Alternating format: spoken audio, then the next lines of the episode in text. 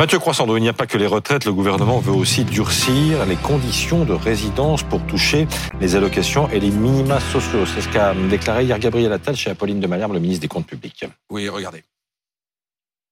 Je réfléchis, je travaille à augmenter la durée de résidence sur le sol français pour l'ensemble des minima sociaux et des allocations sociales.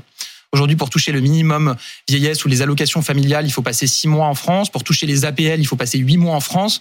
Pour toucher le RSA, il faut passer neuf mois en France. Je suis favorable à tout harmoniser à neuf mois. C'est toi qui reprends. On parle de quoi? Alors, en France, c'est vrai que pour toucher les aides, il y a une condition de résidence sur le territoire, ce qui paraît normal. Hein. Euh, il faut vivre en France pour toucher euh, une aide au logement, ben, c'est bien le moins.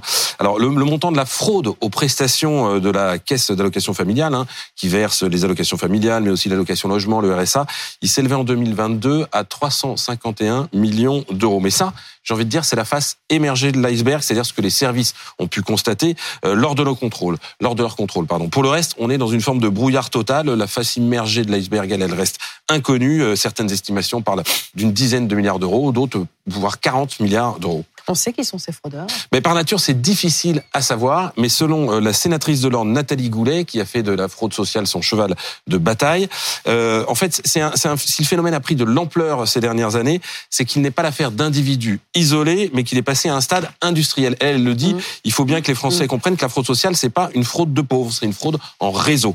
Euh, ce qui laisse planer un doute d'une certaine façon sur l'efficacité des mesures proposées par le gouvernement, parce que si c'est des fraudeurs en réseau industriel, ben, ils vont pouvoir peut-être contourner euh, ces conditions de résidence. En tout cas, le gouvernement compte se donner les moyens. Euh, le ministre Gabriel Attal propose par exemple de contrôler, vérifier les, les fichiers de passagers des compagnies aériennes pour voir si les gens sont partis ou sont revenus. On rappelle que le Sénat avait voté en 2021, par exemple, euh, en faveur d'une surveillance des réseaux sociaux aussi pour savoir si les gens étaient bien chez eux et puis.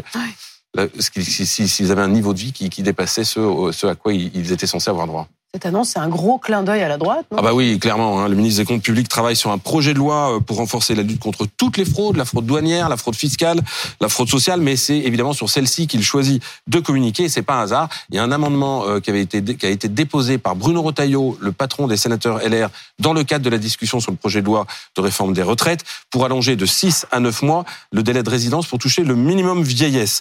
Donc à 4 jours du vote du texte, ça valait bien un gros clin d'œil. On rappelle que dans sa campagne, Emmanuel Macron avait aussi promis la solidarité à la source, c'est-à-dire le versement des allocations euh, pour les gens qui ne les réclament pas alors qu'ils y ont droit, mais ça, on en entend beaucoup moins parler.